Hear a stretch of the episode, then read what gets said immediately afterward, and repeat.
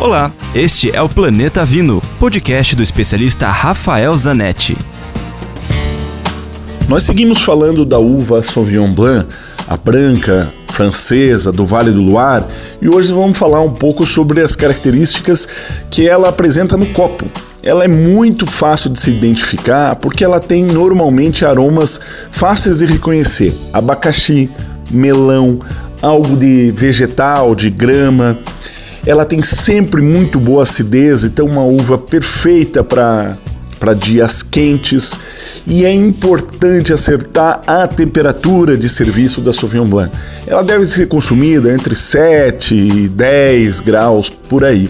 Claro que você não precisa de um termômetro para isso. Com a tua experiência, você aprende colocando a mão na garrafa se a uva está na temperatura correta. Agora, o grande erro que muita gente comete é tomar o vinho branco e os vinhos da Sauvignon Blanc muito gelados, ou seja, deixa no balde de gelo toda a refeição. Isso o vinho vai ficar muito gelado, você não aproveita, não sente os aromas, não sente os sabores na boca, enfim.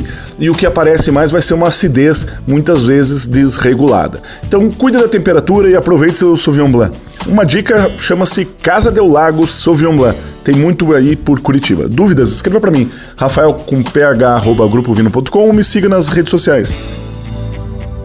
Lembre-se sempre: se beber, não dirija.